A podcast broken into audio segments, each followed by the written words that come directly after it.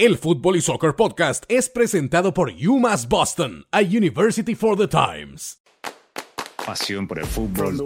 I think soccer. Eh, fútbol. This is Fútbol y Soccer, a bilingual podcast with our world famous experts so you can get ready for la Copa Mundial. Do you want to listen in English? Go to the timestamp in the notes and skip to the English part. ¿Quieres oírlo en español? Quédate aquí y escucha el primer tiempo. Vamos a la cancha. ¿Qué tal? Bienvenidos al podcast. Les saluda con gusto Jesús Quiñones. Hoy tenemos a una persona especial con nosotros, Felipe Cárdenas, quien escribe para el sitio The Athletic. Felipe, muchas gracias por tu tiempo de venir a platicar un poquito de fútbol con nosotros. Un placer, muchas gracias. Felipe, eh, cuando te diste cuenta que ibas a tener la oportunidad de cubrir un mundial, eh, el Mundial de Qatar, ¿cómo fue para ti? Eh, ¿En qué pensabas en esos momentos? Pues es, es, un orgullo, ¿no? Pues yo, yo empecé como periodista hace cuatro años, pero llevaba 15 años eh, como publicista. Yo trabajé en, en agencias de, de, publicidad desde el 2007, 2006, en el área, en el área creativa.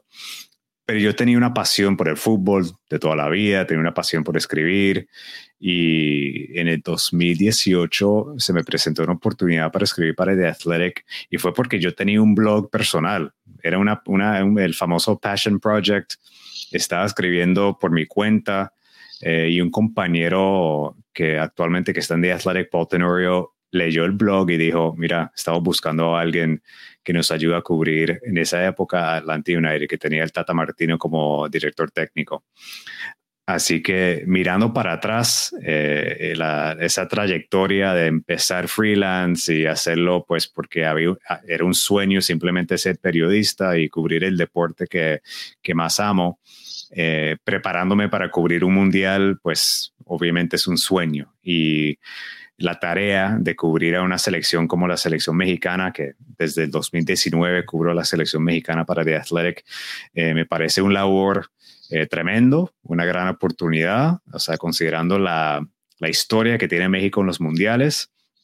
Eh, y el público que, que, trasciende, ¿no? El público en Estados Unidos, la, la, gente latina, la gente mexicana, la gente bicultural que hablan ambos idiomas. Obviamente yo cubro al deporte en inglés, eh, pero estamos notando que hay público que quiere leer periodismo en inglés sobre México.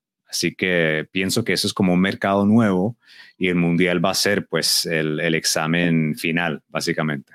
Interesante, ¿no? Que te vas de cubrir al Tata Martino con Atlanta, ahora Tata Martino con México y sobre todo con todo lo que ha ocurrido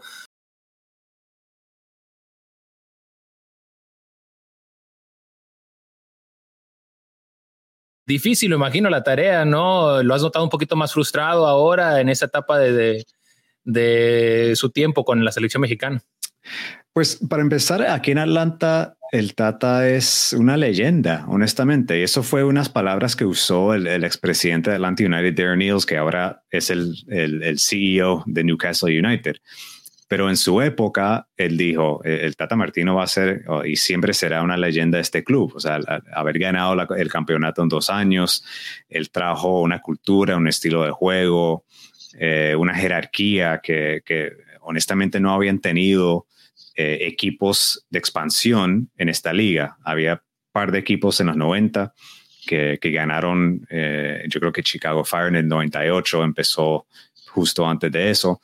Pero el Tata, eh, esa jerarquía que él trajo de Barcelona, haber sido el, director técnico de la selección argentina, haber quedado, eh, llegado a dos finales consecutivos de Copa América, eh, era, era, muy, era como un privilegio para los periodistas de acá de tener a un técnico con ese tipo de recorrido todos los días hablando de fútbol y eh, es como, como tú dices, es, es cambió co completamente cuando llegó a México. Tuvo su primer año en el 2019 donde fue como lo mismo en Atlanta. O sea, el, el equipo jugaba bien, goleaban, eh, había mucha expectativa, mucha esperanza.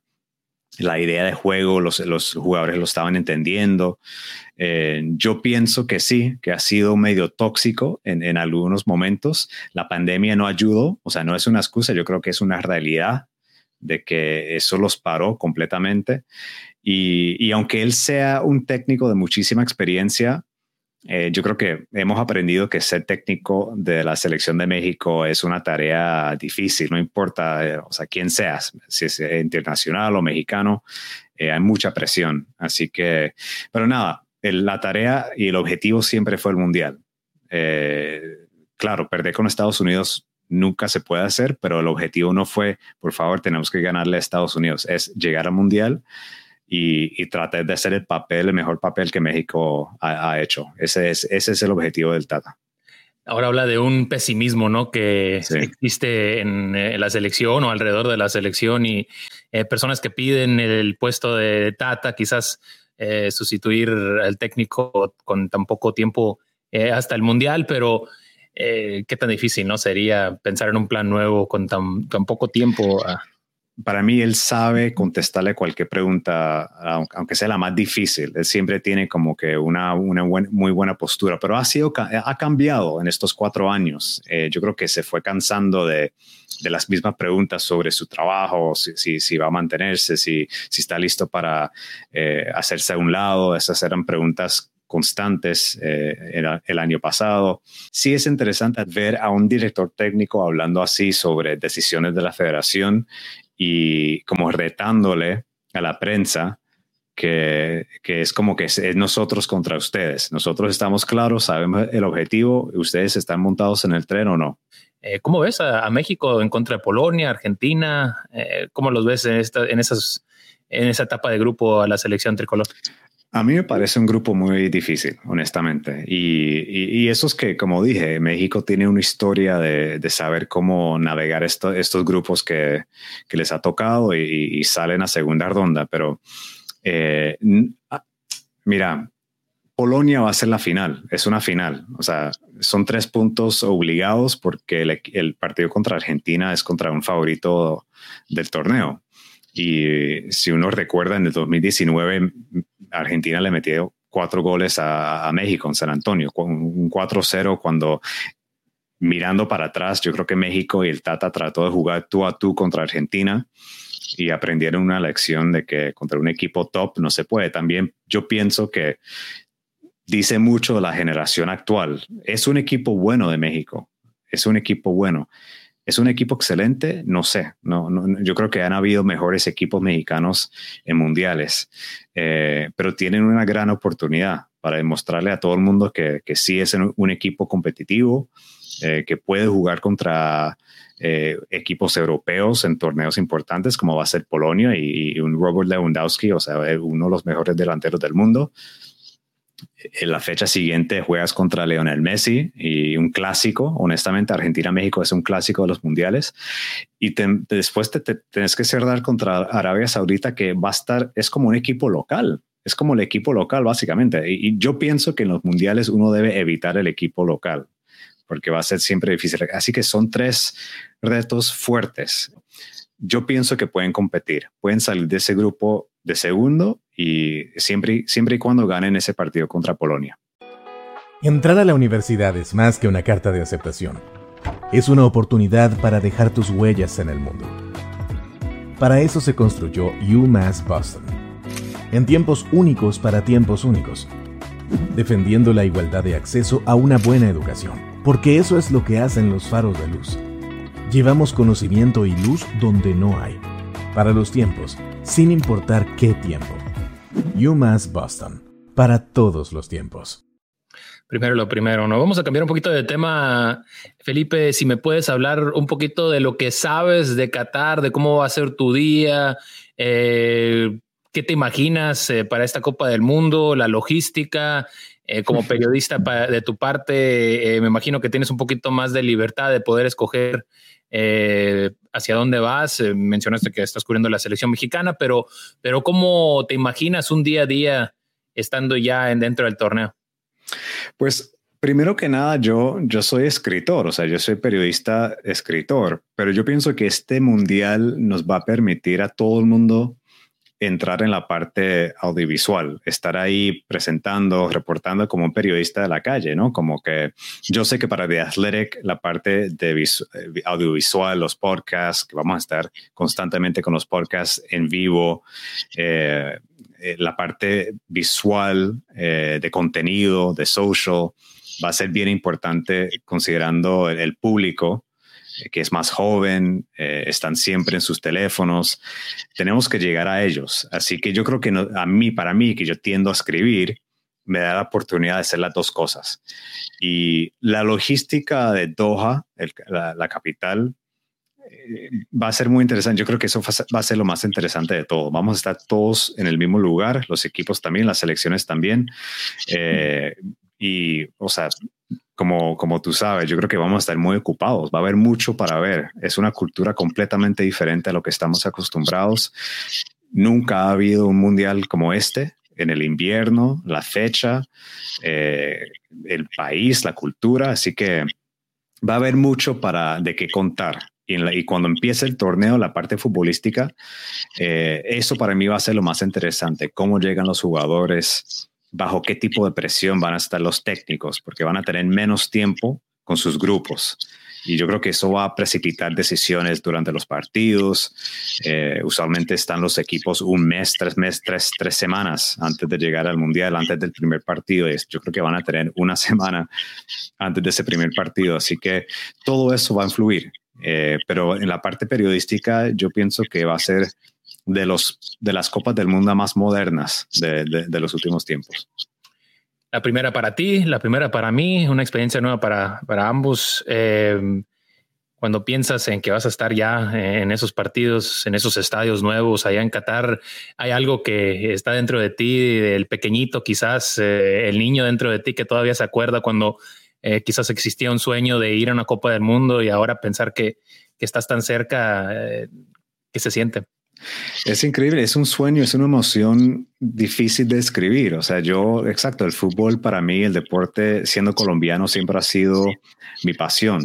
Jugué toda la vida y mi primer mundial que vi todos los partidos, que me acuerdo, fue el, Mundial de México 86. Y es, o sea, ese mundial para mí no se ha superado eh, en términos de eh, los jugadores que estaban en esa época, Maradona, el Estadio Azteca.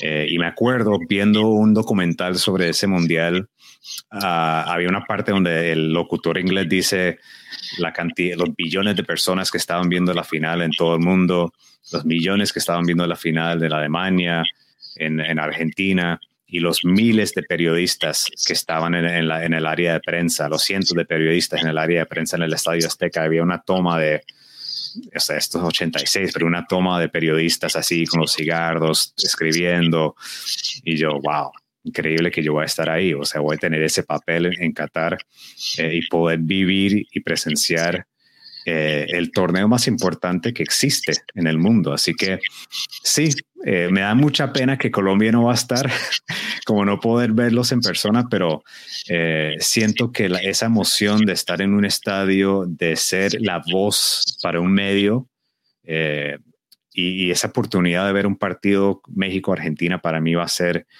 increíble, increíble poder así escribir, analizarlo tácticamente, escuchar a los jugadores va a estar bueno.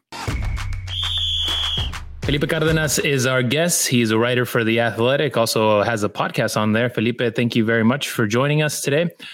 Uh, if you could tell me a little bit about what you're thinking ahead of the tournament, short time away, what's on your mind, what interests you right now about the World Cup in Qatar?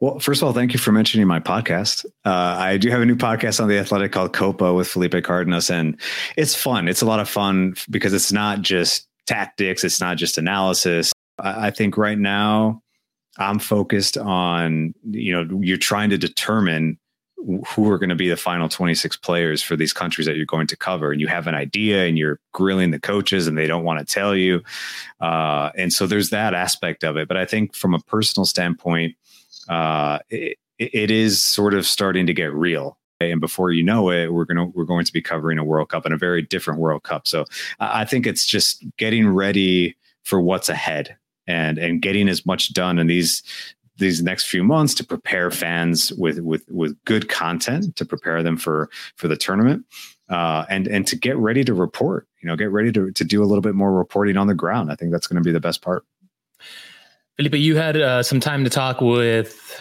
very famous soccer pe- person, uh, Andres Cantor. Uh, you'll be narrating games for Telemundo. What was that like? What was that conversation like? And and what was just speaking to a legend like that? What what? I mean, I call him like the one of the oracles of of world football. Like I think anytime I get an opportunity to talk with Andres Cantor, and, and we said it on the podcast, like we we we sometimes will exchange texts about news or a game that we're watching, a game that he's calling that I'm reporting on.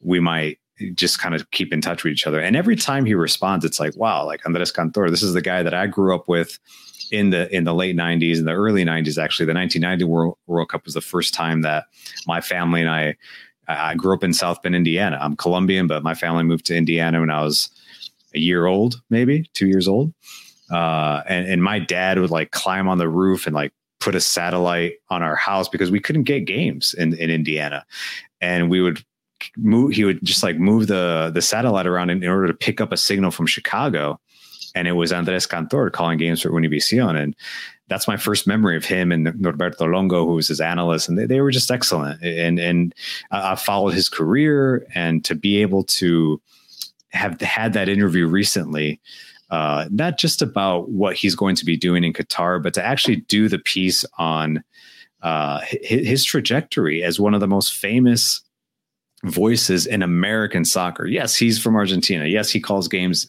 in Spanish. But to me, he's one of probably the only North American personality in the sports in the soccer world um, that that is transcended cultures and languages, and he's done it because he's been part of the growth of the sport in, in, in the U.S. And so uh, it was a great interview. And anytime you can get Andres Cantor talking about Diego Armando Maradona, who he he really did follow and he he covered and he had a relationship with.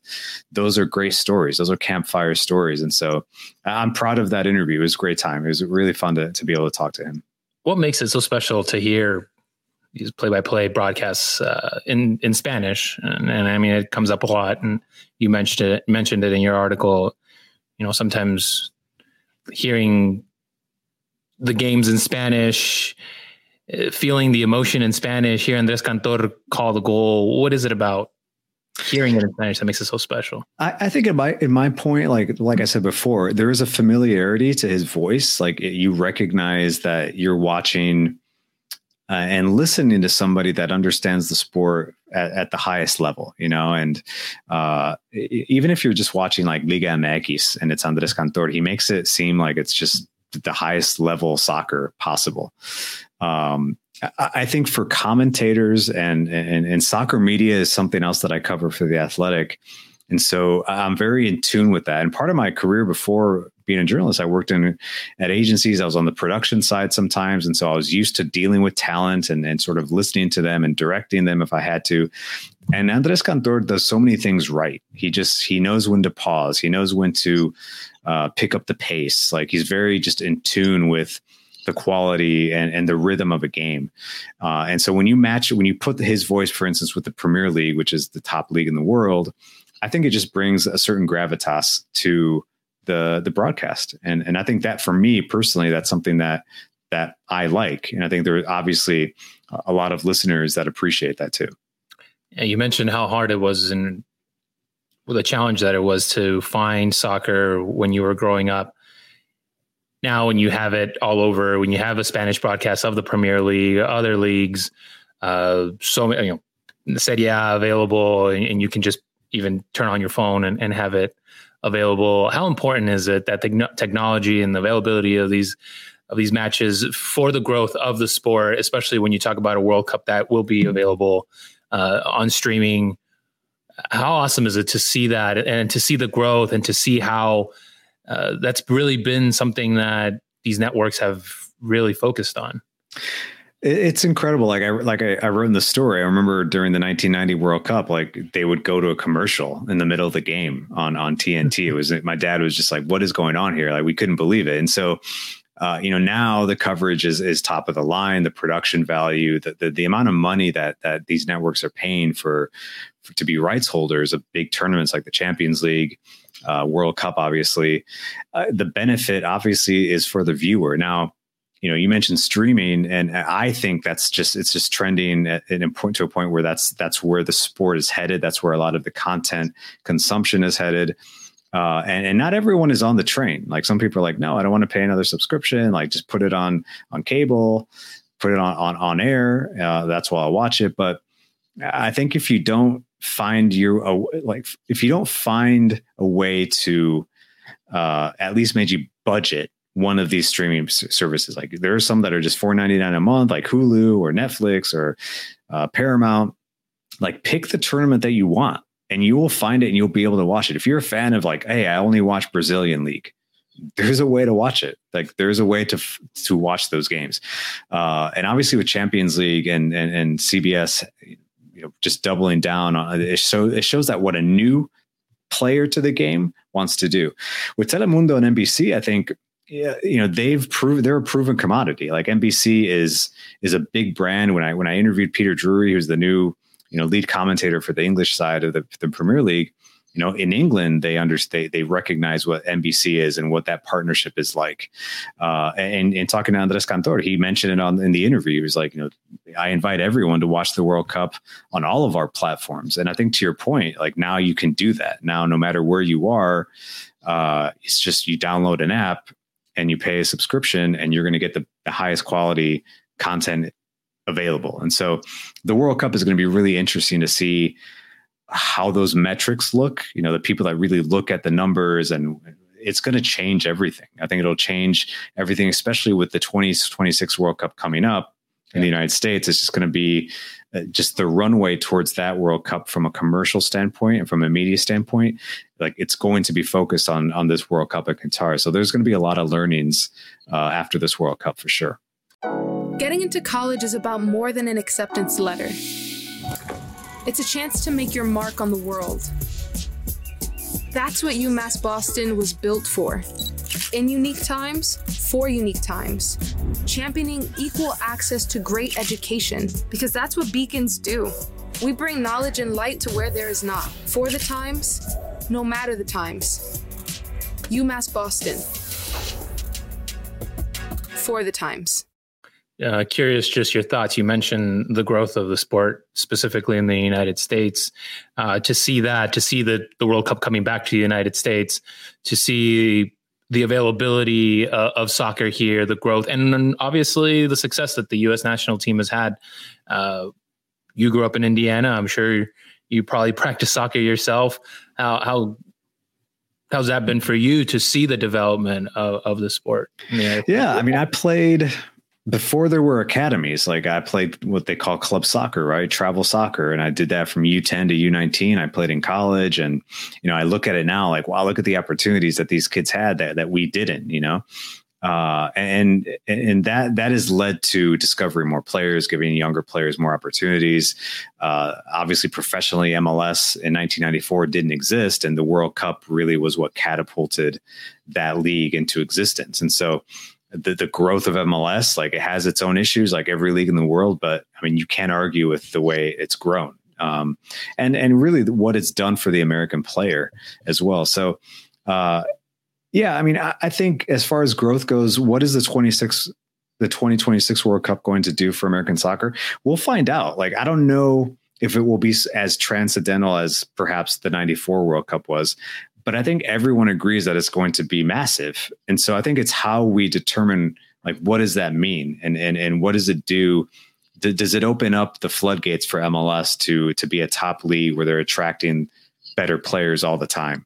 Um, does it op- does it is it the proof of concept for the U.S. men's national team where yes, if you start young, they're going to be the youngest team at the 2022 World Cup in Qatar is is that worth it to go through those growing pains and bring younger players in and get them prepared for their magic moment, which is going to be when they're the host of a World Cup. So there's going to be a lot of learnings like what does Mexico look like? What is Canada doing?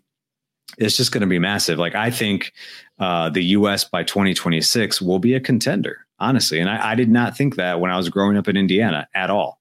Okay, like, but I think they will be, and and and that doesn't mean they're at this they're at the same level as Brazil or as Argentina, uh, France or Germany, but they're going to have everything at their disposal at that World Cup to be a contender. And, and I think that's what everyone has wanted over the last 25 years in the US. Lastly, Felipe, uh, predictions for the World Cup for Qatar. What are you what are you thinking? What are the man? Like I was just talking to my colleagues. Like for some reason, I think Germany will, is going to show up again. Um, you know, they they they they had a terrible time in 2018. Obviously, they lost that first game to Mexico. They can't get out of their group. Uh, they needed fresh blood, and they have a new manager now. And I just think Germany is going to be tough. I think Brazil will be the, for me, the favorite, um, and not just because they're Brazil. I think they're just very good.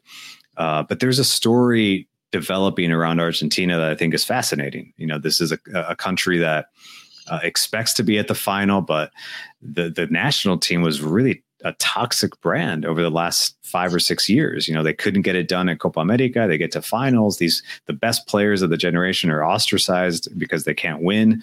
And now suddenly they're heroes. They're like cult heroes because they won Copa America in Brazil.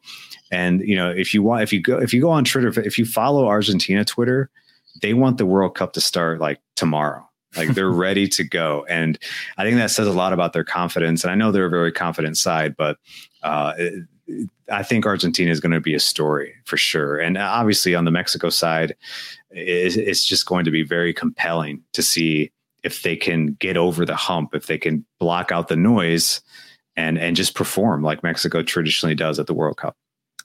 Sign me up for Messi winning a World Cup uh, the first hey. time ever at a tournament. I, am right. definitely up for all that. Felipe, thank you so much for your time. I appreciate it. Uh, definitely be checking out on your podcasts and all the information, everything you write. Uh, definitely be reading all that leading up to the World Cup. Thank you so much for your time and appreciate you being with us today. It was my pleasure. Thanks for having me.